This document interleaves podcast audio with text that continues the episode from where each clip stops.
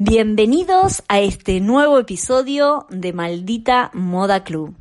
Estamos en la ciudad de Barcelona y hoy nos conectamos con la ciudad de Mallorca y tenemos la presencia especial de Adriana Dumont. Ella es diseñadora y es parte del equipo de la tríada de creativos y diseñadores de Olen Backpack, que es una marca muy conocida aquí en, en Barcelona y bueno, y nos va a contar su historia y de qué se trata todo. Y ahora han lanzado una segunda marca, así que bueno, vamos a conocer esta maravillosa marca muy linda de, de accesorios. Así que bueno, hola Adriana, ¿cómo estás? Hola, muy bien, muy bien aquí disfrutando de un día de sol. Ay, qué lindo. Bueno, muchas gracias por la conexión. Y bueno, y además debes escuchar pajaritos, ¿no? Como mucho silencio en Mallorca, ¿no? Mira, ahora justamente, eh, a pesar de todo, hay una grúa haciendo bastante ruido. ¿De verdad? pero por lo demás hay mucho pajarito y, mucho silencio, la verdad, aquí se agradece. ¿Y te baja como la adrenalina cuando llegas a Mallorca? Es decir, de, de tanta tensión barcelonés. Es, es algo muy curioso porque sí, en cuanto llego a Mallorca hay como, o sea, algo, como una energía que dice, para. Y hay otro ritmo que se llama, le llamamos el ritmo balear. Ah, mira. Que en las islas pasa bastante. Tengo amigos canarios que también me dicen que, allí pasa, pasa lo mismo. Y es como que de repente la vida va a otro ritmo. Es como bajas revoluciones, que está bastante bien.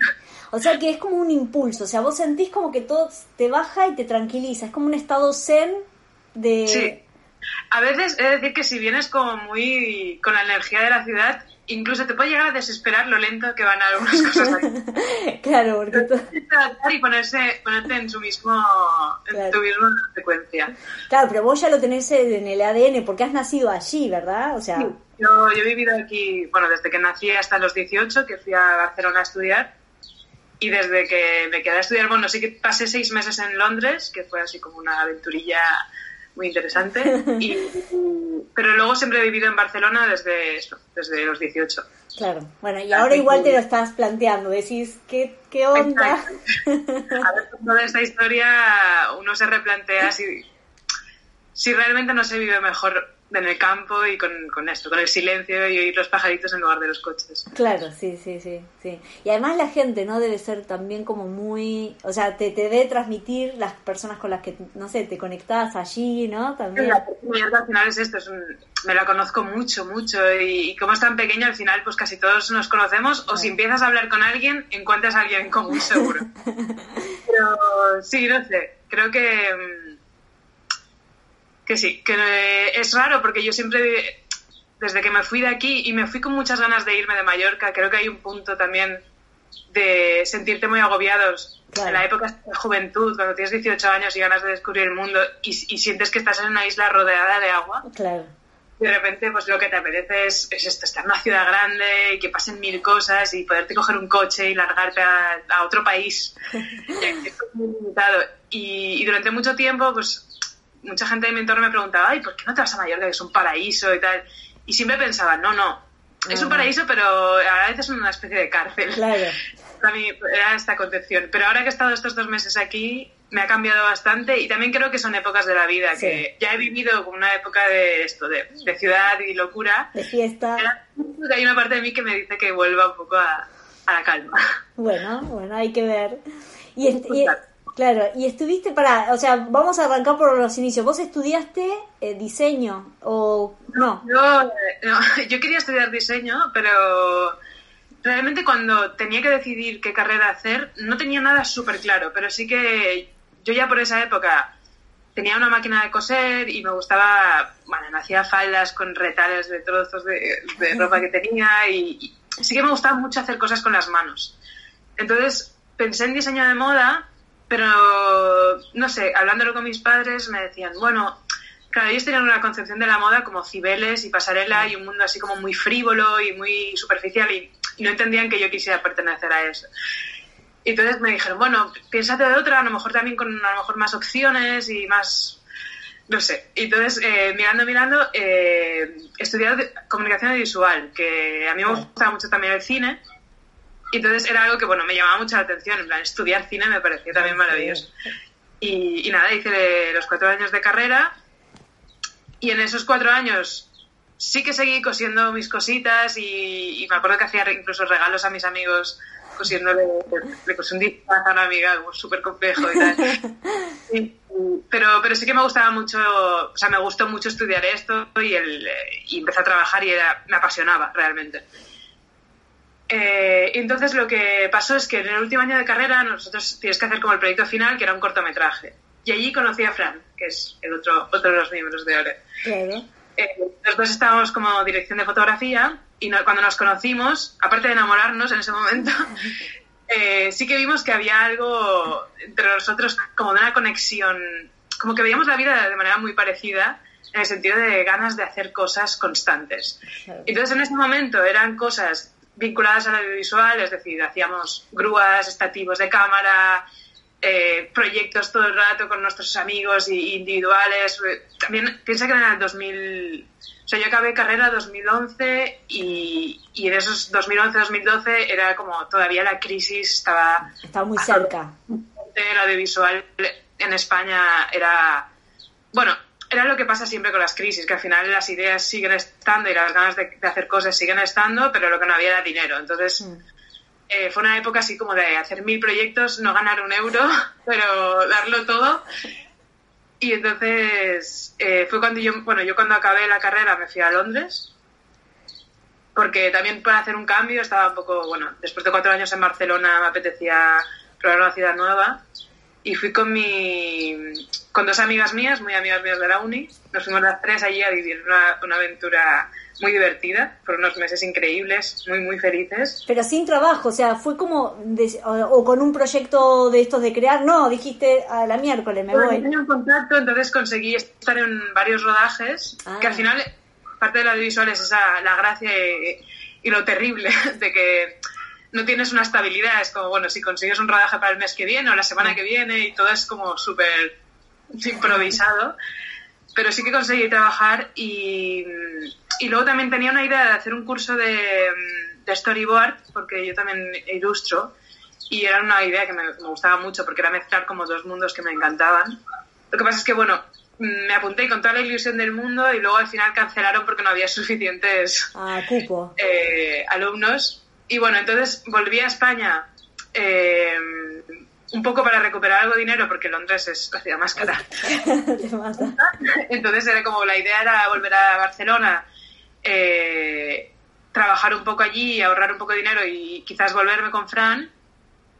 Y bueno, y entonces al final pues nos liamos a empezar a hacer mochilas y, y al final nunca volví a Londres, pero bueno.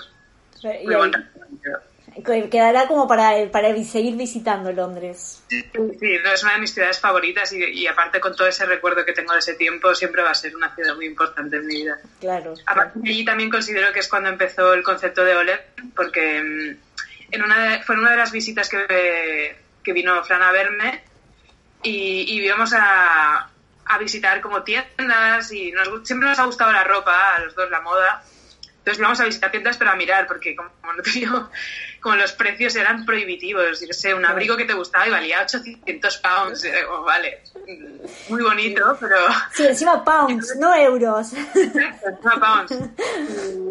Y sí que como empezamos a comentar, en plan, ostras, sería increíble hacer una marca eh, que tuviera esta estética, porque al final es que nos sentíamos muy, no sé, muy vinculados a este tipo de estética pero, decíamos, pero igual puede ser más asequible. Claro. Tendríamos ese, ese concepto de decir, ostras, es que en nuestro entorno mucha gente querría tener este abrigo, pero ninguno podría asumirlo. Entonces, como también dentro de la inocencia de no conocer nada del mundo de la, de la industria textil y nada de lo que costaba un tejido ni absolutamente nada, nosotros pensábamos, bueno, vamos a hacer como, molaría hacer una marca que fuera asequible y que, que tuviera diseños chulísimos y y entonces empezó ahí como el run run detrás de la oreja de, de la ilusión también esta de, crear algo también juntos y, un proyecto personal. Y, bueno, y aparte recuerdo salir de una tienda en la que había visto una mochila bastante bonita y había mochilas. Mochilas es bonito, pero además yo siempre he sido más de mochila que de bolso. Claro. Entonces, bueno, ahí creo que empezó la semillita. Qué genial. también Fran ha estudiado dos años de diseño de moda. Mm. Le pasó un poco como a mí, pero al revés. Él empezó moda y luego se dio cuenta que, que, no era lo que él pensaba, porque a él lo que le gustaba era crear eh, ropa para skate, que en ese mm. momento él hacía mucho skate. Entonces entró en moda pensando en esto, en hacer sudaderas, camisetas para skate y se vio dibujando vestidos de noche y dijo esto. claro. Dijo esto no, no. Y sabía coser y, tiene nociones de que todavía se acuerda que cose muy bien, de hecho. Mira, qué bien. Para, y entonces volvieron a Barcelona, y en ese, porque más o menos fines del 2012 es la creación de la marca. Sí, exacto. Yo volví a principios de 2012 a Barcelona y mm, después de verano eh, yo estaba bastante en crisis con esta situación que te contaba de, trabajar tantísimo, porque además un rodaje es algo que... o sea, es que sacas absolutamente todo lo que tienes dentro. No recibir prácticamente nada de dinero era, era bastante desesperante. Entonces estaba un poco frustrada y tal, y, y Fran, un día buscando por internet, porque es don Google, se pasa el día encontrando cosas por internet, encontró un curso de hacer tu propia mochila. Era un poco, un poco para pasar el rato, por la tarde, dos horitas cada semana, y era como... Y cuando me lo dijo me hizo una ilusión brutal y dije, sí, sí, hagámoslo, hagámoslo. Entonces nos apuntamos los dos, hicimos el curso y, y bueno, aparte que nos lo pasamos súper bien, cuando terminó yo tenía yo tenía una mochila que estaba súper contenta porque era como exactamente la mochila que buscaba y, la empecé a colgar en, en, Instagram y en Facebook simplemente por orgullo de haber hecho la, hice yo. Entonces eh, alucinamos con la reacción de todos nuestros amigos, porque al final en ese momento al inicio de Instagram tampoco era que tuviéramos todos muchos seguidores, tú tenías como tus amigos y todo el mundo en plan, ¡guau! Esto lo has hecho tú, o sea, hazme una. O, y luego de repente una amiga, oye, pues mm, tengo que hacer un regalo, ¿me harías una? Y se la regalo. Y ahí empezó un poco todo. La mochila de Fran no quedó muy... ahí, nos dimos cuenta cada uno de cuál era nuestra función, digamos. Él tenía como una idea también, o sea, tiene una, una mente mucho más empresarial, digamos, y muy lanzada a esto va a funcionar y, a, pensar como modelos de negocio, que yo no tengo esa, esa mentalidad y que yo tenía la parte más creativa y de diseño. Entonces, se complementaban bien. Exacto. Y nada, y así empezó haciendo mochilas para amigos. Eh, luego, pues, eh, claro, era de Facebook no era el inicio, pero de Instagram sí que recuerdo que eran los primeros, sí, en España. Total. Eh, pero bueno, hicimos nuestra página de Facebook y, y de repente empezamos a tener seguidores de, de, todo el mundo. O sea, primero de España, pero luego empezaba, pues esto veíamos al final es la magia de Internet y de las redes sociales que sin comerlo ni beberlo llegas a todas partes del mundo y, alucinábamos y de repente pues esto nos escribió una chica de Sevilla que a ver si le podíamos mandar una mochila, que como hacía... Y entonces empezamos a, hacerlo así y aparte lo bueno, para mí lo que recuerdo con nostalgia y era muy bonito de esa primera época era que hacíamos pocas mochilas pero le dedicamos con mucho trabajo alrededor de cada mochila porque éramos como sastres de mochilas. Claro. cuando alguien nos escribía, realmente lo que hacía era. Teníamos una conversación con ellos de a ver qué era la mochila que querían, cómo, cómo era, cuántos bolsillos tendría, qué, necesidades tenía cada uno, qué color quería que fuera, si, si quería piel o sin piel. Y entonces, a partir de, las peticiones de, de los clientes, nosotros íbamos a comprar el tejido para esa mochila. Compramos dos ah. metros de tejido y decíamos esa. Claro. O sea, a pedido, era como muy customizado por la persona. Customizado. Y, era muy guay eso. Entonces, eh, también como a medida que íbamos teniendo más clientes, eran más mochilas que podíamos enseñar al público. Claro. Y, entonces había más opciones, digamos. La gente también, hay, había gente que simplemente nos decía, oye, quiero esta exactamente porque me, encanta y ya. Entonces ahí fuimos creciendo y, luego por primera vez nos contactó una tienda y eso fue un cambio. Claro, tienes que pensar de otra manera porque de repente, bueno, aparte que nos explotó la cabeza, de repente hubiera una tienda, ¿sabes? La idea de tener un producto tuyo en una tienda me parecía... Claro, pero para ese entonces tenía ya el, nombre de Olen.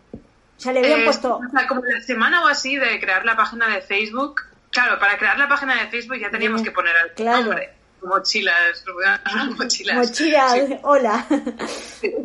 Y entonces, eh, bueno, en eso también Fran, por ejemplo, tenía esta más se adelantaba a estos pensamientos, en plan, hay que ponerle un nombre, eh, hay que ponerle un signo que sea como, al principio le poníamos, comprábamos unas figuritas de una hojita que cosíamos en la, en la tapa de la, de la mochila, que era un poco un identificativo, digamos. Y, y, entonces sí, pensó, cuando pensamos en el nombre, lo que hicimos era, fue mirar un mapa. Porque Fran es muy dado a poner nombres de sitios a sus objetos tipo los discos duros que les tienes que poner nombre y todo esto, como Denver o Iowa, cosas de... Mira. Eh, nos salió un poco como natural mirar un mapa para pensar el nombre. Entonces, eh, como estamos, sobre todo en el inicio de la marca, estamos súper inspirados en el, una estética muy nórdica, mi padre también es del norte de Francia, mm. Tenía toda esta como este background de ver imágenes de mi padre y toda mi familia también era como muy de hacer excursiones por los Alpes. Entonces había estas fotos de mis padres, o sea, de mi padre y mis tíos eh, con esas mochilas que me encantaban. de ah, hecho, sí. sigo teniendo la mochila guardada de cuando mi padre tenía 20 años. Está toda, bueno, está en perfecta estada porque se hacían para durar en ese entonces. ¡Qué guay! Y, y entonces toda esa estética era, era la que estaba creándose detrás de la marca. Entonces nos, nos, salió natural también mirar el norte de Europa en el mapa. Y entonces encontramos una isla que se llamaba, que se llama Holland, eh, Holland como Holland pero con A. Pues nos gustó mucho el nombre y nos gustaba mucho que fuera una isla, porque yo venir de Mallorca unía como norte, isla, todo. Todo, todo. Y entonces nos gustó mucho y durante unas... Fran dice unos días, pero yo recuerdo que fue menos, creo. Eh, nos llamamos Holland con A. Lo que pasa es que luego pensamos que, quizás estaría mejor hacerlo un poco más nuestro el nombre, que no fuera el nombre de algo que ya existe. Claro. Y que, aparte Holland parecía como Holanda mal escrito. ah, es verdad. claro. Entonces dijimos Holland y así como lo dijimos fue como, sí, es esto. Y, desde entonces, y me parece que ¿Y ya tenía las diéresis? O sea, ¿ya tenía las diéresis o ustedes se los inventaron también? No, no, tiene las diéresis. Qué guay. Porque además, claro, si yo le había leído que era como la estética de los 40, 50, de viajes y no sé qué, y claro, ahí estaba, ahí me cierra de dónde Ahí está como toda la parte de, la familia de mi padre, que, son varios hermanos, y hay muchas fotos, y de hecho hay alguna aquí colgado y todo, de, ellos en, la cima de los Alpes, eh, con las mochilas estas. Y pero además también era como un disparador, ustedes que son cinematográficos, ¿no? Como directores de decir, ¿no? También era como la idea de buscar un espacio para que sea, no sé, el escenario o, o, nunca... Sí, eso es algo que, nos han dicho mucho y creo que, es verdad que nosotros venimos de, de, trabajar mucho la imagen y de trabajar mucho la comunicación a través de la imagen. Claro. Entonces, siempre desde el inicio hemos cuidado muchísimo cómo, cómo mostramos nuestro producto y cómo mostramos todo lo que hay detrás de la marca. Es como, bueno, somos un poco enfermizos en el sentido de que si una foto no está como nosotros creemos que tiene que estar, pero creo que eso nos ha ayudado muchísimo porque casi sin pensarlo demasiado y con nuestra exigencia, digamos, eh, visual, eh, siempre nos ha dado como una, desde el inicio de todo nos dio una imagen muy profesional. Mm. Parte de, de, algunos, y esto a veces en charlas lo hemos dado de cuando hablamos con, con estudiantes de, de moda o de artesanía, hay un punto que a veces, eh, incluso en las artesanías, se pierde un poco esta. como la obsesión un poco de, mostrar el, producto como tú quieres que, se muestre. A lo mejor simplemente piensan, bueno, tengo que hacer una foto y enseñarlo. Pero a veces es mejor enseñar una foto, pero que, luzca, que luzca el producto que estás, que estás vendiendo. A mí me llamó la atención, eh, con las, que en realidad yo llegué hace tres, casi tres años a Barcelona y fui a una feria en donde ustedes habían dejado como unas revistitas, como una, si fuese un, un diario. sí, fue un diario exactamente. Eh, em, parte de, de, lo que nosotros creemos que hemos llegado hasta donde hemos llegado es porque em, creemos mucho en la idea de, de juntarse con gente que, creativa que te va a llevar, o sea, que entre todos nos vamos a ayudar a ser una masa que sube en lugar de... Eh, creo que antes se veía más como la, la idea de la competencia entre unos y otros y nuestra generación somos más de compartir. Compartimos espacios de trabajo, hacemos colaboraciones los unos con los otros y es un concepto que ha nacido bastante en los últimos años. Yo entiendo que antes también había este tipo de ideas, pero, pero ahora creo que, al menos nosotros también cuando empezamos, como la idea del coworking acababa de empezar, de, ostras, es que unamos fuerzas porque si no nos hundimos todos. Y entonces, eh, este diario sale bastante de esta, de esta colaboración con varios de nuestros amigos, porque por una parte está Carlota Guerrero, que Ah, sí. ahora grandísima fotógrafa, pero en 2012 simplemente era una de mis mejores amigas. Entonces, la primera colección, y desde y hace unos años que ya eh, está muy ocupada, entonces no, no puede hacer las sesiones, pero los primeros años, todos los catálogos de la colección las hacía, las fotos las hacía ella. Qué guay. Y de hecho, claro, cuando. O sea, me acuerdo cuando empezamos el proyecto que, que con ella hacíamos proyectos más bien de audiovisual. eh, nos dijo, es que tenemos que hacer unas fotos chulas de las mochilas. Y dije, pues es verdad. Y me dice, pues a mí me gustaría, porque realmente ya estaba empezando con la fotografía y dijo, pues nunca he hecho como producto de, ¿sabes? Como un Claro. catálogo como Sí, tal, sí, y sí. sería una experiencia muy chula para mí. Y dije, no, encantado. Y bueno, el primer catálogo fue en un hotel que tenía su padre, o sea, su tío que estaba reformando. Y yo, yo salía de modelo y hacía el vestuario y luego un amigo mío salía de modelo chico.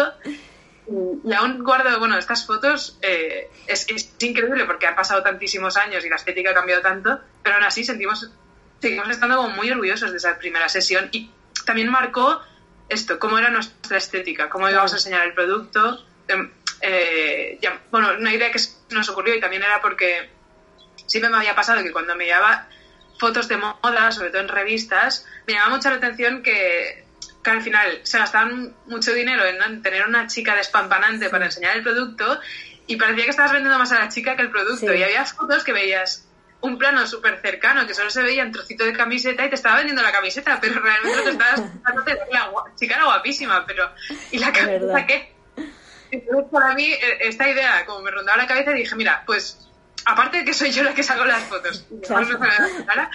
eh, me gustaría que, además, como son mochilas y es la espalda lo que interesa, todos los primeros catálogos no se veía la cara del, del Claro. modelo.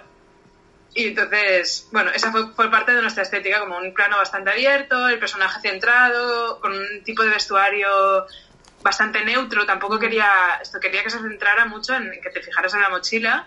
Entonces era como unos vaqueros, camiseta blanca y, y la mochila. Claro, pero Y- también el formato, ¿no? El buscar nuevos formatos o la idea también de esto que decías de, de poder compartir entre muchos creativos como, eh, digamos, como alianzas, ¿no?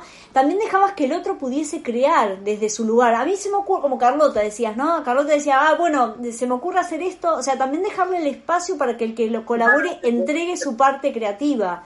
Eso me Sí, parece sí, sí. genial, no está coartando porque, como vos decías, por ahí en, en, otro, en otra época había colaboraciones, pero a ver quién gana sobre quién, ¿no? Y ahora es como más una permeabilidad en que se crucen las ideas.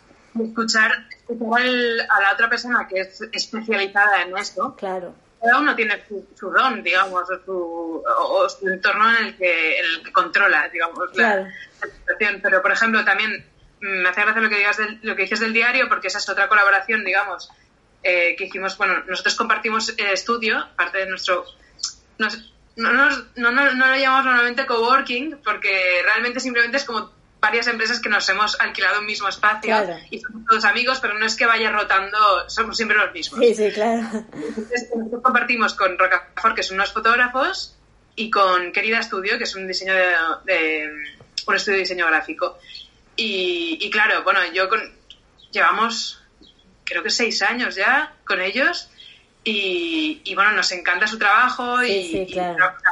digamos el logo lo han hecho ellos, la web lo han hecho ellos y siempre pues hemos, hemos trabajado conjuntamente y fue Mark, eh, uno de, de- de ellos del equipo, que, que me dijo, oye, ¿sabes lo que podrías hacer? Un diario. Porque justo íbamos a cumplir cinco años de la marca y me dijo, es súper chulo, es muy llamativo, puedes hacer una tirada grande y, y dárselo a la gente. Claro, Y dije, joder, es súper buena idea. claro. El diario, pues explicando también un poco esos cinco años de recorrido de la marca y, y explicando también, hablamos mucho de esto de la colaboración, hablamos con- Mm. de nuestra relación con Carlota, con ellos, que han sido como las dos personas, o en un caso persona y en un caso grupo de personas, que nos han ayudado a crecer. Claro, claro, sí. Sí, y además llamaba la atención porque era algo, eh, no sé, después vi uno también de Casa Bonai, no sé, de, estos eh, que también es de querida, eh, pero de alguna manera como que rompe un poco la forma en que se presenta la marca. También buscar como, ¿no?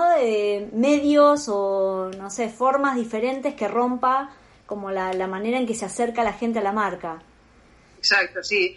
Además, eh, no sé, siento que en Barcelona, no sé cómo era antes, porque claro, no viví allí, pero, pero siento que hemos vivido un momento de, como de explosión creativa en, estos últimos años. También creo que parte por la crisis, que salieron un montón de bueno, un montón de marcas, de gente con, con, ideas creativas eh, buenísimas. nosotros, por ejemplo, una, una cosa que hicimos en, dentro de, de, esta, de, este concepto de, de unir fuerzas fue crear, eh, creo que era el 2014, 2013, 2014, eh, un, como una especie de market que le llamamos Salvation Camp. No sé si vivías en Barcelona no, por entonces. No, no, todavía no. Eh, pues bueno, lo que, lo que hicimos fue varias marcas como la nuestra, pero cada una que tenía un producto distinto. Unas, pues, eh, About Ariane, ah, About no, era Dusselier, eh, Après Ski y varias, varias marcas, o incluso los de Querida tienen la revista Perdiz. Sí. Eh, pues lo que hicimos fue crear como un market que luego organizábamos nosotros. Y como todas éramos, mayoritariamente teníamos online, teníamos venta online, era una oportunidad para como estar a pie de calle y que nuestros clientes pudieran venir a vernos, tocar el producto, conocernos, hablar con ellos y tener feedback de, de nuestros clientes. Y entonces entre todos organizamos, pues uno ponía el local, el otro organizaba la comida, el otro buscaba, pues yo que sé, un grupo de música para poder amenizar la tarde. Claro.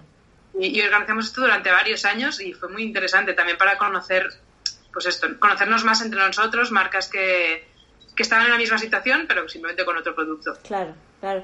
Y esto que decías de, digamos, del feedback con la gente, porque al no tener tienda online, ustedes van a ferias o, digamos, para presentar, para tener contacto con la gente, ¿cómo, cómo lo plantean? Porque pues, online es un poco eh, frío.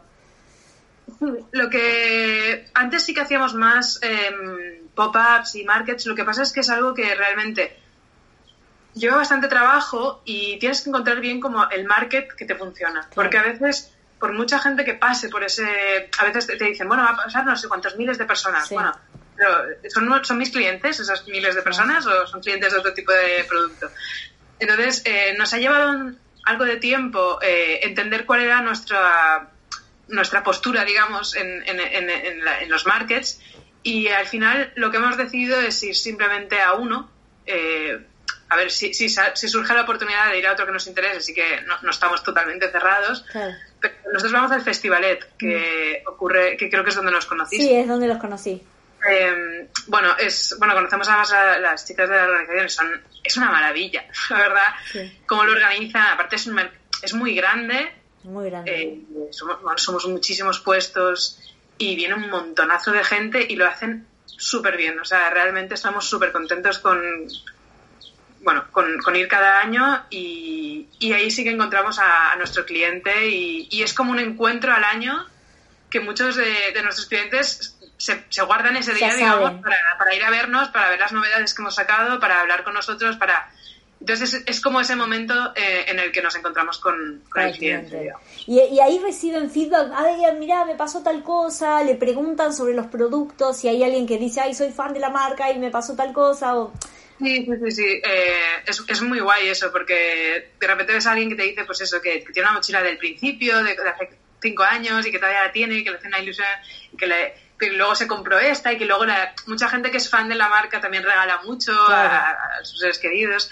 Y, y, bueno, no sé, sí que, sí que es, un, es un momento que, que, me gusta mucho porque, porque es eso, porque ves, estás de cara a cara con, con, tu, con tu cliente claro. y te puede explicar, pues pues todo, porque al final también es eso. Muchas veces yo no, te, no tengo, por ejemplo, todos los modelos que he hecho, claro. no, no, llevo todos.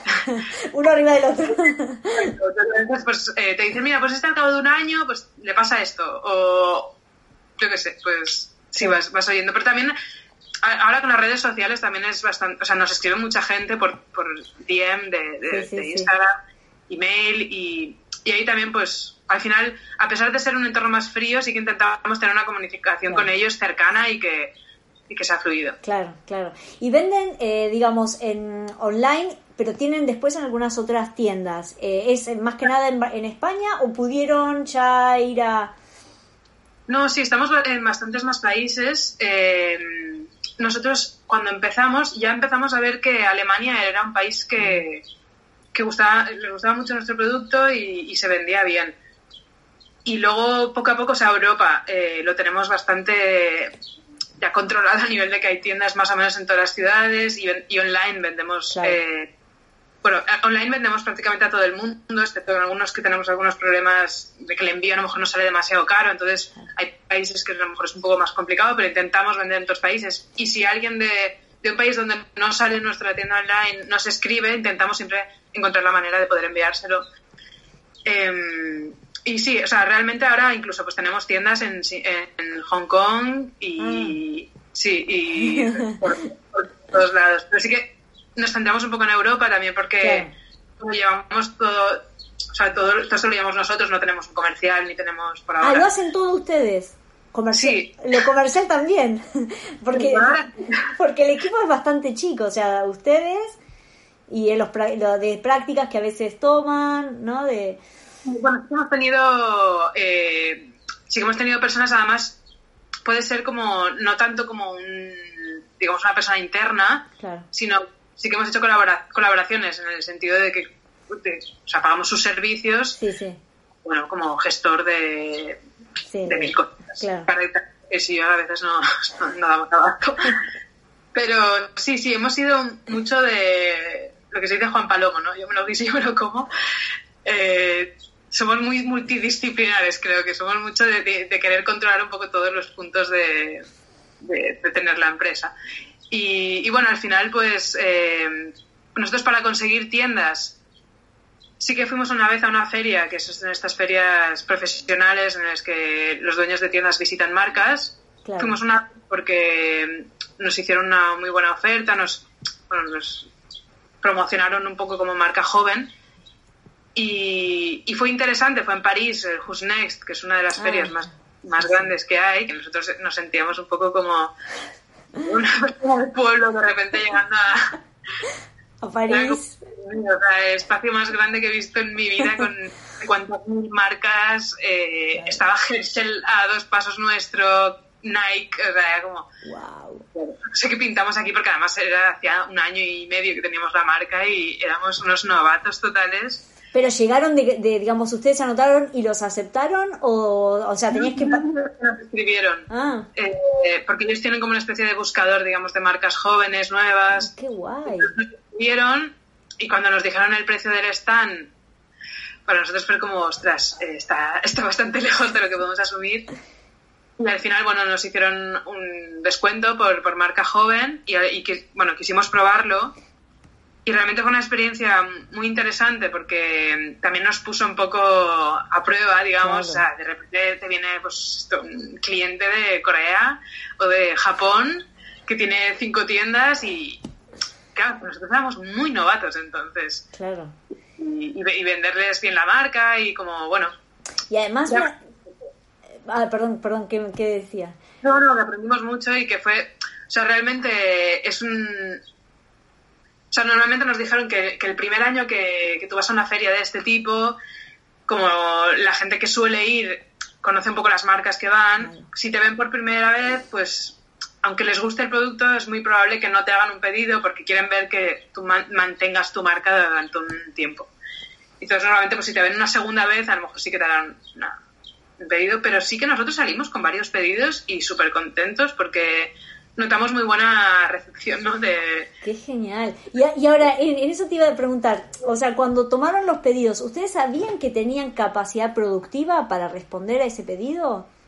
Eh, esto siempre, siempre ha sido una cosa que nos ha mantenido muy acojonados, porque, claro, al producir, eh, hacemos producciones pequeñas y en ese entonces aún más pequeñas, porque, bueno, Sí, bueno, si quieres te explico un poco todos los procesos que hemos eh, ido probando, digamos, de producción. Nosotros al principio eh, cosíamos nosotros las mochilas, en esa aquel entonces de, de sastrería. Claro. Luego cuando empezamos a tener cada vez más pedidos y además pedidos de tienda, mm, decidimos buscar a alguien que fuera muy profesional y que cosiera, o sea, que cosiera realmente bien. Una persona que lleva 30 años cosiendo no tiene nada que ver con cómo coso yo. Y, y entonces, bueno, encontramos una señora que, que, era costurera y entonces nos hacía la producción, que en ese entonces era muy pequeñita. Y luego, pues, eh, hemos ido trabajando con diversas eh, costureras y luego al final, pues eh, cuando hicimos un cambio de estudio, que pasamos de tener, un estudio pequeñito a un estudio grande, decidimos hacer un taller propio. Que esto fue ah. una idea de Frank, que ahí es donde ves que él se lanza ideas. A mí al principio cuando me las dice me quedo, en plan, como dices, vamos a comprar ahora tres máquinas profesionales, ¿cómo vamos a hacerlo? Y encima pagar un sueldo a un costurero y bueno, y al final por suerte le hago caso en muchas cosas que dice y, y lo probamos y tuvimos eh, una época, varios años en que teníamos eh, pues costureros propios, digamos. Claro, o sea, cortaban y cosían dentro de donde estaban ustedes. Pero también era como una apuesta de creer, ¿no? Esto que Fran decía, bueno, montemos este... Entonces es como que la marca sigue un poquito más a viva, es como confiar y el otro, ¿no? de años porque, sí, exacto. Y aparte, bueno, realmente lo que nos animaba mucho a, tomar estos pasos es que, es que veíamos que el producto funcionaba. Claro. Y veíamos que cada vez vendíamos más, que cada vez eh, llegábamos a más tiendas, a más países y que... Y eso siempre ha sido algo que nos sentimos súper afortunados porque crear un producto que conecte con el público sabemos que es algo muy complicado y, y siempre nos, ha, bueno, nos expande el corazón cada vez que vemos la buena acogida que tiene entre el público. Y, y bueno, entonces eh, luego sí que ahora hemos vuelto a, fabricar en talleres externos. Y, y, bueno, sí que tenemos las máquinas y, podemos nosotros podemos coser. Eh, una, algo chiquito o alguna muestra que se les ocurra. Dice, bueno, ¿y qué pasa si hacemos...? O, o una producción muy pequeñita o cosas pero y esto todo lo tienen dentro de Barcelona, digamos, de todo lo que es el Maresme, o sea, las producciones son aquí, es en kilómetro cero. De hecho, el taller con el que trabajábamos estaba a, un, a una calle. estaba ahí nomás. Pero ustedes cortaban, o sea, ¿les llevaban las cosas cortadas o también derivaban todo? Sí, y eso es, el cortador también estaba en la calle de abajo. Ah, claro, o sea, estaban... en Poblenou y entonces es una zona muy industrial con un montón de, bueno, de fábricas y y pues esto, realmente no sé si hemos acertado muy bien en la esquina en donde estamos porque todo está a una calle prácticamente, a dos calles. y entonces pues todos comprábamos, eh, muchos materiales los compramos al lado, luego sí que hay fábricas que están pues... Eh, bueno, por, por, Cataluña, pero claro, tienen, son, por ejemplo, el tejido sí que como es una empresa más grande, eh, no sé exactamente dónde tienen los, los, almacenes, pero bueno, sí que es toda la fabricación y todo, todo es en Cataluña pero en distintos puntos de Cataluña. Claro.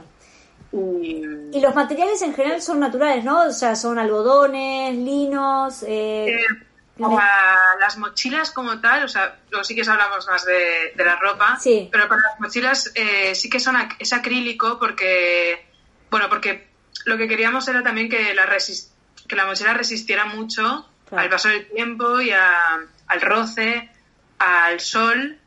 Y encontramos un tejido, que es este que te comentaba de mm, bueno, este productor de aquí de Cataluña, que tiene un tejido que, que es maravilloso porque realmente llevamos, eh, yo creo que 5 o 6 años también trabajando con ellos y realmente es que es, es infinito ese tejido, o sea, ni siquiera pierde el color con el paso del tiempo. Qué bien. Es súper bien todo y, y, tiene una calidad increíble y al final nosotros, pues eh, hace poco, justamente estuvimos hablando con, bueno, la Generalitat tiene como un sistema que te, que te ayuda, digamos, a, hacer más sostenible tu, tu empresa. Y estuvimos hablando con, con, una chica que nos, nos hizo como una especie de, de estudio sobre nuestra, nuestra empresa. Y lo que, hablando con ella, tal, me decía, bueno, al final es muy importante encontrar materias materiales sostenibles, eh, reciclados y todo esto, pero también hay muchas maneras de ser sostenible y una muy importante es hacer un producto de calidad, un producto que perdure en el tiempo.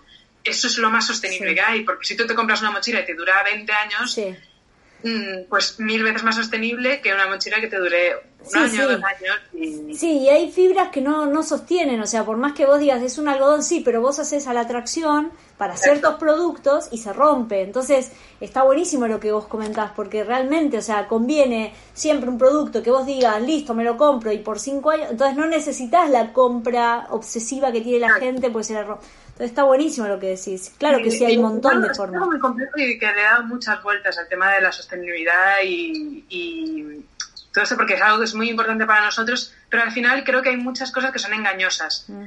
Eh, que puedes creer que algo, mira, pues este tejido eh, lo han hecho a partir de una, mm, de una botella de, plástico, pero luego piensas, ostras, pero para pasar de una botella de plástico a conseguir un tejido, ¿qué ha pasado ahí? Claro. No ha habido productos que contaminan, no ha habido muchísima agua, no ha habido muchísima muchos químicos. No los, y, tampoco, como tampoco tengo la manera de conseguir una información veraz sobre esto, porque al final quien lo hace obviamente te va a vender que es lo mejor que, existe. Eh, no sé, es algo que creo que, hay que ir a, abrir un poquito más la mente a, a, que a lo mejor obviamente hay que intentar hacer los tejidos con la mínima cantidad de químicos y posible y, y si se puede reciclar de una manera sostenible, pero creo no siempre el reciclado no siempre es sinónimo no, de... Y lo que vos decías, ¿no? La reparación, es decir, que si una, un producto a la, vez vos le podés reparar, es un producto que es a largo plazo y también una manera de, de ser sustentable es pensar a largo plazo y no una obsolescencia programada que muchos de los productos, por más que sean super guay, sostenibles, papá, pa, pa, a un par de años se, se te rompe o se desarma o el color se pierde, entonces yo creo que lo que vos decís es, es muy cierto, hay que abrir la mente. Y yo siempre lo digo, o sea, a veces se le pide que a los chiquitos sean mucho más sustentables o que hay, o, se vuelven, no sé, yo tengo gente que con la que estoy desarrollando marca me dice, pero ¿y si el hilo tengo? O sea, no, no hay que volverse loco, o sea, hay un montón, o sea, ya tenés kilómetro cero, tenés un tejido que dura un montón de tiempo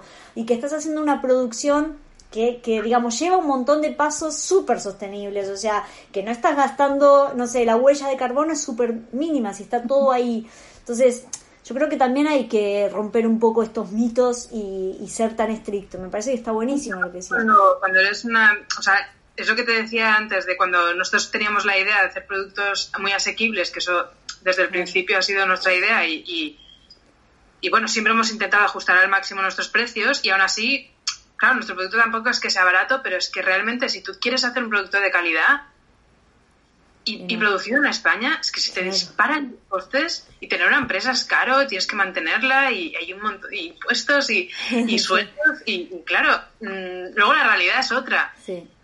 Y, los tejidos sostenibles también, solo por poner la palabra eco, Total. explican de precio. Entonces, a veces nosotros también queremos tener tejidos sostenibles, pero luego también tiene que ser sostenible en la economía, digamos, de tu propia empresa. Y si tú, crees que, tu cliente va a pagar todo ese extra. Claro. o sea, nosotros eh, estamos buscando, y de hecho también, parte de ser una empresa pequeña también es que a veces los proveedores no te hacen mucho caso, y sí que hemos buscado y hemos intentado eh, conseguir tejidos eh, reciclados o sostenibles, o al menos informarnos. Pero la verdad es que tampoco nos han hecho muchísimo caso por ahora. Pero sí que la idea, por ejemplo, que teníamos de, hacer al menos un producto que tuviera... Y ahora sí que, por ejemplo, ahora, bueno, como se ha parado todo un poco con, con lo, de la, con lo del COVID, pero, pero sí que tenemos un proyecto que, que saldrá pronto, eh, que trabajamos con un, con un tejido que es de la misma, o sea, es el mismo tejido nuestro, pero que le han aplicado un, bueno, como una, capa por encima que, lo hace mucho más sostenible y... Buenísimo. Para, y además una cosa, em, que lo has nombrado ahí pero no lo desarrollamos, que, que ahora han creado la marca Le Mares. ¿Cómo es eso? Que además de hacer todo lo que están haciendo con todas las ideas y demás, abren otro otra puerta, que es, es genial, o sea, tiene una estética muy ole. Una, una pequeña locura. Eh, que se me ocurrió a mí, porque bueno, realmente desde el inicio, eh, como empezamos a hacer las mochilas, pero en nuestra cabeza y siempre, desde, desde que tengo 15 años, he querido hacer ropa. Entonces, eh, durante muchos años decíamos en todas las entrevistas, sí, algún día haremos ropa. Entonces llegó un punto en que no pude más y tuve que hacerlo. Y es un proyecto que, o sea, forma parte, o sea, formamos parte los mismos eh, de Olen, pero quizás es un poquito más personal mío, porque también eh, todo el, digamos, el entorno de la marca y la inspiración es eh, mi madre. Ah, mira. Entonces... Eh, o sea, ¿el nombre también tiene que ver con tu madre, Le Marés? Bueno, el nombre es más porque... Bueno, te explico un poco el, el conjunto. La cuestión es que... Mm, o sea, yo tengo un montón de ropa heredada de mi madre, que ella siempre ha sido también muy fan de la, de la ropa y, tiene un armario bastante grande, pero como te decía antes, eh, tiene prendas que, tienen 30, 40 años y están perfectas. Claro, Y son preciosas además, con esto, pues, de, prendas de lino, de algodones, porque mi madre siempre ha sido también muy tiquismiquis con los tejidos, siempre... lo primero que hacía con una prenda era tocarla antes que mirarla prácticamente. Qué genial. Y, no se dedica a la moda tu madre, nada que ver. No, no, no. nada que ver. Pero siempre le ha gustado pues tener prendas que le gustaban y íbamos juntas de compras y pero siempre esto, siempre he comprado prendas de, de calidad y, de tejidos que sean, pues esto. Ella tenía como muy buen ojo para, para ver cuando un tejido le iba a aguantar muchísimos años. entonces yo le he dado muchísimas de esas prendas y, y, es algo que siempre me ha quedado como en la cabeza, en plan, ostras, es que qué guay que esto se hiciera. Además, marcas, eh, normalmente compraba esto como marcas a lo mejor más pequeñitas, más locales, cuando íbamos a, Francia sobre todo, porque la mitad de mi familia es francesa, entonces todos los veranos pasábamos allí, hacíamos como un tour por toda Francia prácticamente a visitar y ahí pues encontraba también bastantes eh, pues marcas pequeñas francesas que yo que sé en la costa que tenían como unas prendas de color algodón este colores neutros que le gustaban mucho a ella. Y bueno, y luego yo he dado ese gusto también y, y doy vestida prácticamente total look a mi madre. y aparte con modelos muy clásicos, porque también es que vos decís hace 30 años y siguen conservando como una estética que hoy puede ser viable totalmente. Sí, porque bueno, es algo también que creo que se ve tanto en los diseños que, que tenemos en Le Marais como en Olen, que tengo una forma de diseñar que es un poco clásica en el sentido de intentar hacer algo que, no te disguste dentro de tres años que digas, está, está pasadísimo de moda. O sea, que sean prendas que digas, es que esto me va a gustar siempre. Que yo cuando me compro algo y consigo tener ese pensamiento, pienso que ha acertado totalmente. Cuando digo, esto me va a gustar toda mi vida. Sí, sí, sí. Una muy buena compra. Y entonces, bueno, la idea de la marca surgió con este concepto detrás, la idea de como de hacer prendas que, puedas dárselas a tus hijas dentro de, varios años y ellas quieran llevarlo igualmente, ¿eh? como prendas para, para que hereden tus, hijos. Genial. Y bueno, y el tema del nombre fue un poco también porque, bueno, mi madre es de Mallorca, entonces el tema del mar también quería que estuviera muy presente.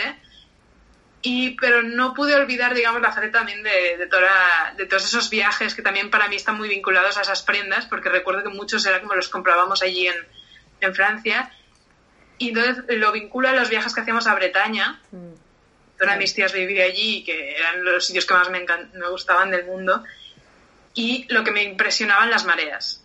Porque mm. claro, yo viniendo de una isla en la que veía el mar cada día, de repente era un mar, distinto que de repente desaparecía y se iba a kilómetros y luego volvía y, y, me llamaba un montón la atención y me encantaba como buscar cangrejitos ahí que se quedaban y, era algo que bueno, me, quedó mucho. Entonces, no sé, como el concepto de, de las mareas me, me, atraía y luego ya el punto final, el colofón para unir todo esto fue que hay una prenda, una de las prendas que más me gustan, que era de mi madre, que era de una marca que se llamaba eh, Contrevent et Marée, que es Contraviento y Marea. Y entonces, eh, bueno, ese nombre me, bueno, me parece... Hermoso, hermoso. Creo que define tanto lo que es crear una marca. Claro, sí, sí. Contraviento, sí, sí. Las dificultades y todo. La vida misma. Un trozo y así tengo parte de ese nombre, todo se une. Qué genial. Y, nada, y, creo... ¿Y eso cuándo lo, lo lanzaron? Ahora hace ya un año o algo así, ¿no? O... Un año, sí, en abril del año pasado. O sea, que también, digamos, la idea es como conectarlas, o, o sea, si bien tienen webs distintas, de alguna manera los looks, digamos, eh, pueden estar Le Maré dentro de Olen a, nivel, ¿no? Colección. o sea, son como marcas hermanas o primas, digamos. tienen una, familiaridad, digamos. Queríamos que fuera un poquito distinto porque también la estética y también, pues eso, también queríamos poder optar a materiales más caros, pues, esto, pues ecológicos o reciclados o tejidos de muy alta calidad que al final es lo que hacen que la prenda pueda durar muchísimos años. Y entonces para ello pues también es, destinado a un público a lo mejor que tiene un nivel adquisitivo más alto que, el, que los clientes de Oren, que hay, bueno, hay un poco de todo, pero bueno, en Oren siempre hemos tenido esta pequeña obsesión con intentar que fuera lo más asequible posible. Y con Le Maguey queremos darnos un poco de libertad de poder llegar a materiales más caros, que no es un lujo, no es lujo, pero, pero sí que poder esto, optar por... Sí, y, o sea, y tienen linos, ahí sí está el lino, está el algodón. La primera colección fue todo lino, fueron eh, una colección muy pequeñita, pero así de verano, y era todo linos, en tres colores y, y, muy combinables entre ellos, mm. como para hacerte tu super look. Sí, sí. Y ahora en, invierno hemos trabajado algodones y denim. Muy bueno. ¿Y cómo haces para organizar, digamos, vas diseñando ambas colecciones juntas? Bueno, OLED no tiene tanta variedad de variación en los modelos se van agregando, ¿no? Como productos, pero digamos, tenés como momentos de diseñar una cosa, momentos de otra, o sea, ¿cómo haces para organizarte en tus tiempos y cabeza? no soy muy estricta con dedicarle tiempo muy concreto, pero sí que hay días a lo mejor que mm, me siento más inspirada, digamos, en, o estoy pensando más en ropa, o, me pongo a mirar un rato Pinterest y encuentro algo, entonces le dedico un buen rato a, darle. Cuando encuentro un hilo al que agarrarme y empezar a mm. estirar, eh, me dejo dedicarle el tiempo que haga falta, pero sí que, bueno, también es, o sea, Le Magué por ahora es un proyecto más pequeñito también porque le quiero, o sea, no quiero perder la atención mm. a, a Olen, que es realmente una marca con la que llevo esto, muchos años dedicándole muchísimo tiempo y esfuerzo. Y entonces realmente le dedico mucho más tiempo a Olen en mi, en mi día a día que, a, que Le Magué, pero bueno, también es esto, como siento que, que tengo bastante libertad en Le Magué como para realmente hacer las cosas que me apetecen y cuando me apetecen. Mm. Luego también hemos decidido, aunque es un poco arriesgado, no seguir las, el ritmo de la moda, digamos, que nunca lo vamos a llegar a, entender del todo. Eh, y entonces hemos decidido hacer cápsulas.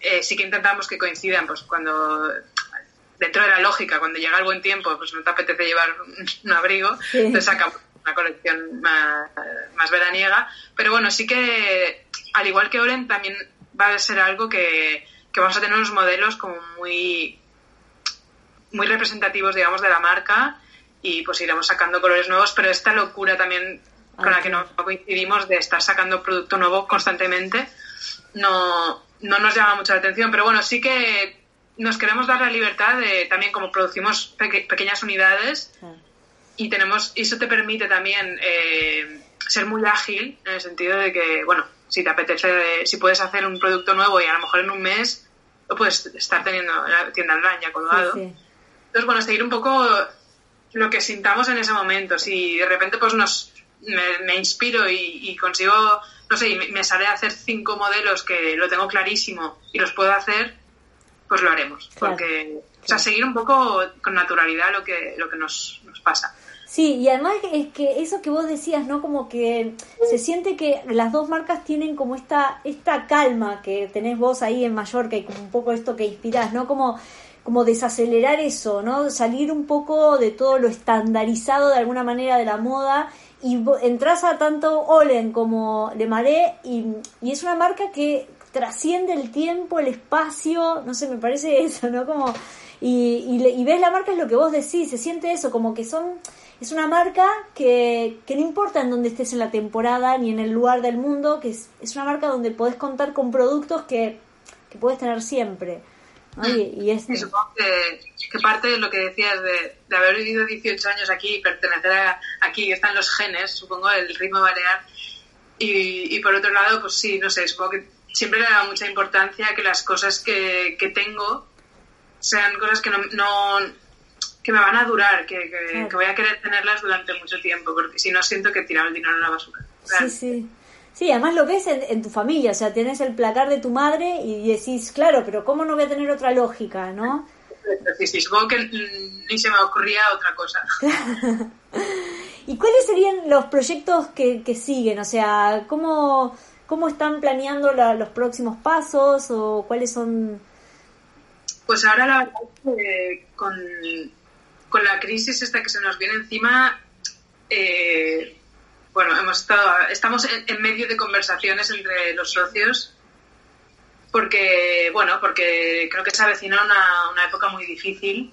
Eh, vamos a ver, porque claro, también es todo nuevo, no sabemos, no sabemos cómo va a reaccionar la gente ni la economía, porque al final, por una parte piensas que, que con todas las dificultades y, y la gente que haya perdido el empleo va a bajar el consumo, pero a la vez también creemos que, y estamos viendo una reacción del público a invertir el dinero que gasten en marcas como más locales, más pequeñas, que sientan que el gasto que han hecho, pues aparte han apoyado, digamos, a una empresa pequeña o una empresa con la que tienen los, con la que comparten los ideales. Entonces queremos ver un poco cómo, cómo avanza, porque realmente para nosotros cuando empezó todo esto fue un, golpe muy muy fuerte. Bueno, para todos, obviamente, pero pero claro, pues de repente todas nuestras tiendas estaban cerradas, los pedidos cancelados, la tienda online de repente paralizada. Bueno, claro que es que cuando estás en esta situación no piensas en comprar cosas online. Pero bueno, poco a poco sí que se está retomando un poquito la normalidad, así que vemos que la gente esto, se anima. Y aparte, creo que la compra que hacen eh, es esto, es como, igual lo compran y nos escriben, en plan, oye, os he querido apoyar porque creo que ahora mismo es el momento de hacer este tipo de, gastos como conscientes. Yo creo que lo que decís es súper importante, o sea, creo que esto de, invertir, o sea, no es un gasto, o sea, yo diría, si alguien quiere invertir en una mochila, les compraría a ustedes, porque dice, bueno, o sea, con todo lo que estás contando, eh, claramente es un producto a largo plazo, entonces el cambio de mentalidad tiene que ver con que va a cambiar a eso, o sea, todo que sea a largo plazo, ya el fast fashion está en su momento culminante, o sea. Creo que de alguna manera todo esto que ha pasado estos meses, bueno, al menos yo he pensado mucho en, en, la locura esta de consumir. No sé, veíamos por ejemplo en Mallorca que, claro, pues viendo las noticias hablaban los, eh, los agricultores y todo esto que decían, bueno, claro, es que nosotros vendíamos a, a, hoteles, a hotelería y restauración y ahora están todos cerrados, entonces, bueno, vamos a ver si en los supermercados se empiezan a comprar producción de aquí local. Yo pensaba, pero ¿cómo no van a comprar producción local? ¿Por qué vas a traer un calabacín de, de cualquier otro lado si aquí se están plantando? Entonces, eh, creo que sí va a haber un, un empujón más, porque ya lo estaba viendo, un cambio de mentalidad, pero va a haber un paso más en, esta mentalidad un poco de decir, ostras, es que lo tengo aquí al lado, es que vamos a apoyarnos un poco entre nosotros que estamos viviendo todos una misma situación. Sí, sí. Al final también sí que es más global y puedes también apoyar a una empresa pues francesa o alemana o también pero lo importante es que sientas que, que estás un poco alineado digamos con esa con la mentalidad de esa empresa Sí. sí, y además es eso, o sea, estás apoyando a una economía más pequeña, o sea, si las grandes ya tuvieron su momento, o sea, ya han hecho millones, o sea, o sea es como... No van a parar, o sea, ya, están con sus, tienen sus ayudas, sus maneras de, Sí, sí. O sea, hay que redistribuir. pero. Sí, yo creo que el apoyar a, a, los, pequeños productores, a pequeños emprendedores o emprendedores directamente, o sea, que, que sea esto como una visión diferente, ¿dónde dejas tu dinero, no? Donde, que es energía también, o sea... Y ese producto que tienes, que has comprado ahí, tiene esa connotación. Sí. Siempre te recordará que, que eso lo hizo esa marca, que... y eso es algo que nuestros clientes también, cuando hablabas de, los momentos en que tenemos para hablar con, con ellos en directo...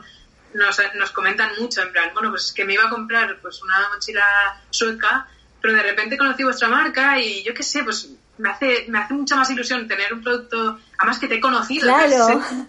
y a veces también los invitamos mucho que vengan al estudio y nos conozcan y, les enseñamos el taller y todo.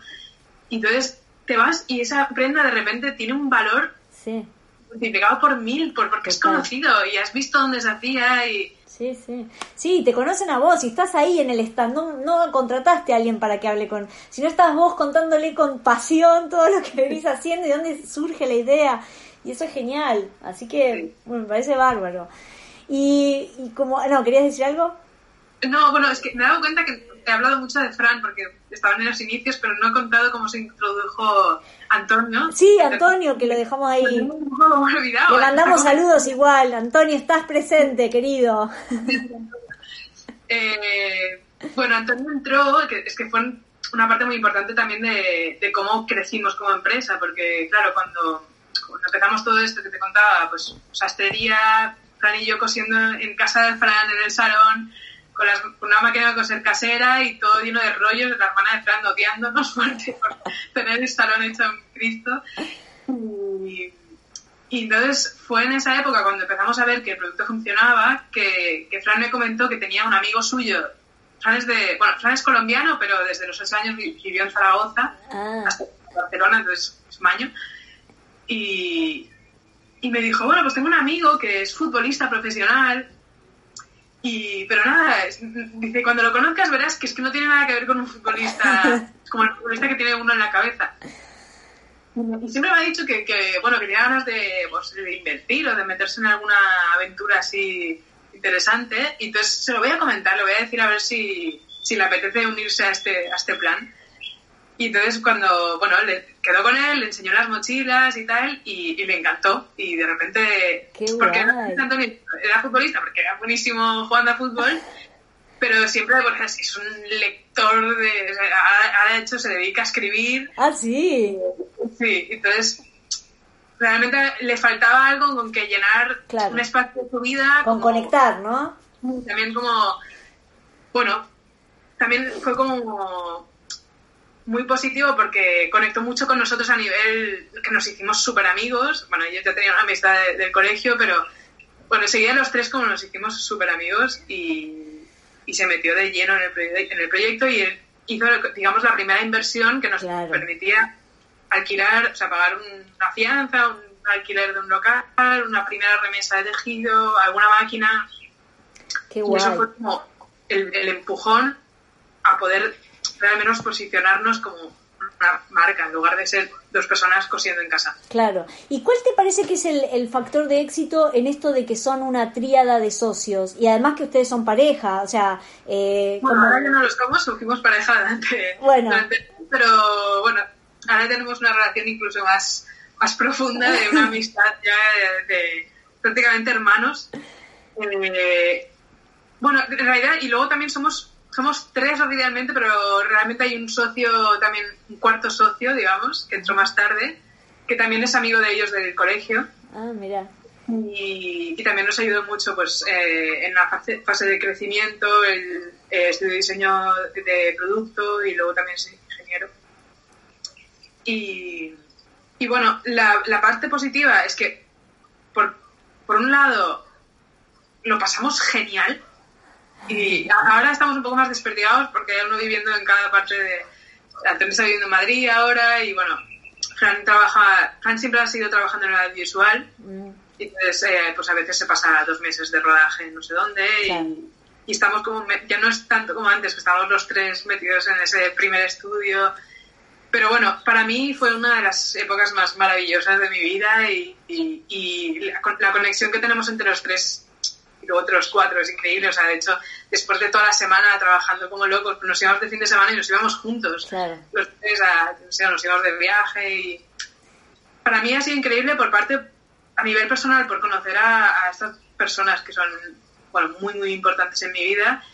Parte porque como realmente emprender es durísimo. En muchos sentidos, hay muchos momentos de desesperación, de querer tirar la toalla, de, de Sí, que no das más. Que estoy haciendo más que complicarme la vida. Eh, pues en estos momentos, eh, ser varios, siempre hay uno que, mantiene un poco el espíritu alto y entonces entre todos nos vamos levantando los unos a los otros.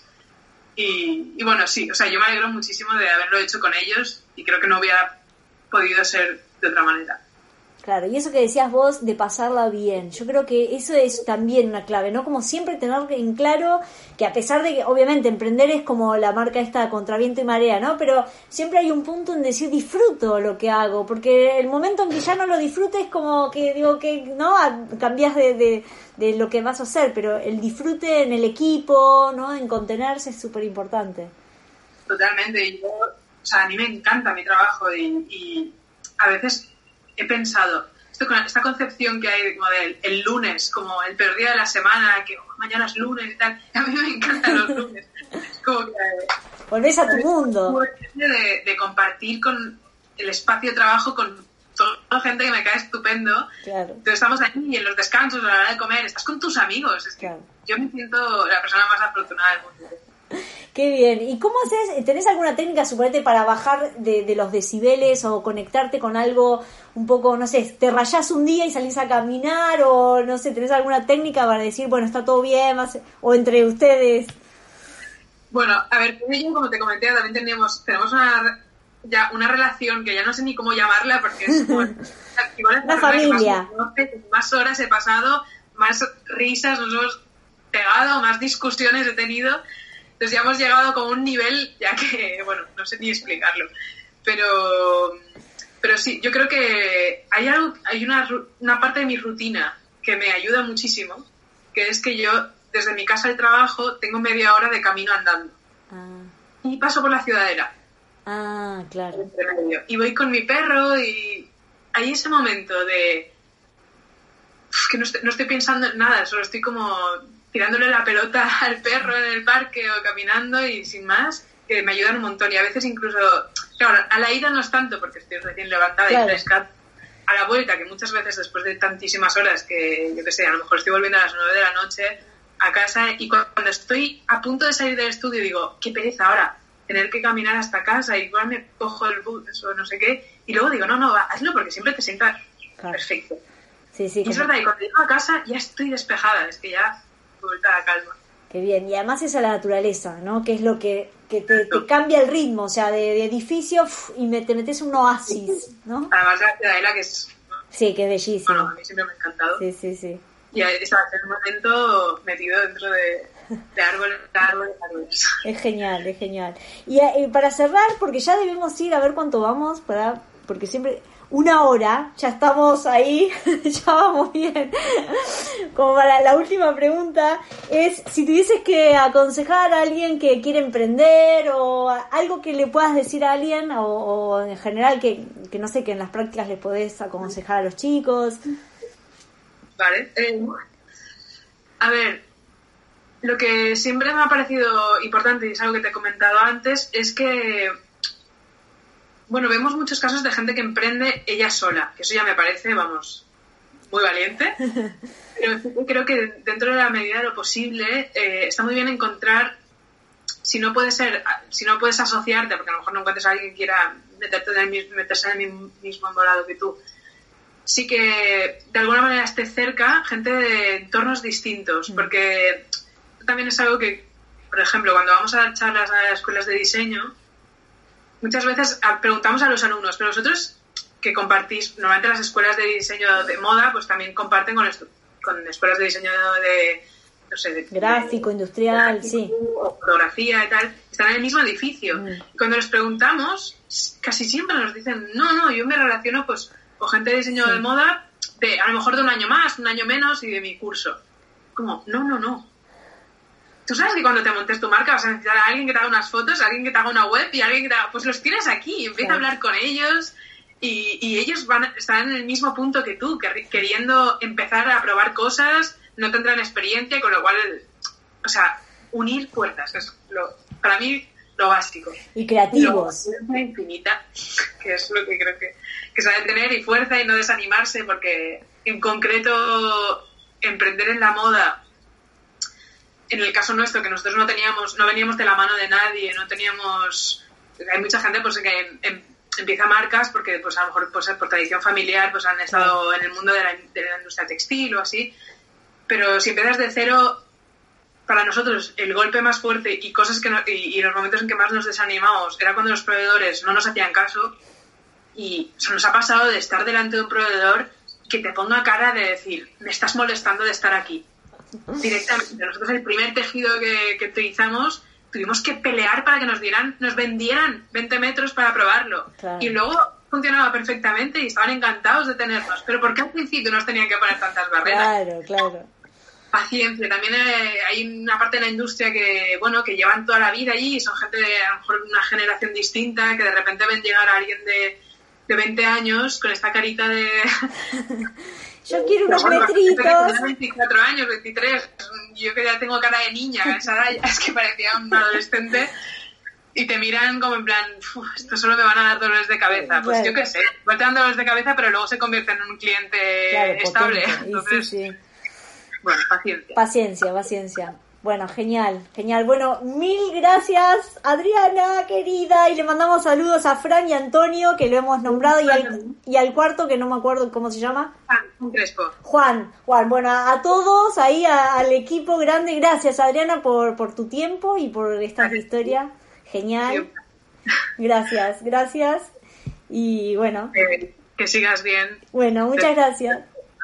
que vaya muy bien. Gracias, espera que cierro el, el audio. ¿eh? Bueno, muchas gracias por estar allí y bueno, y sigan conectados con Maldita Moda Club y seguimos con historias de rock y de moda. Gracias.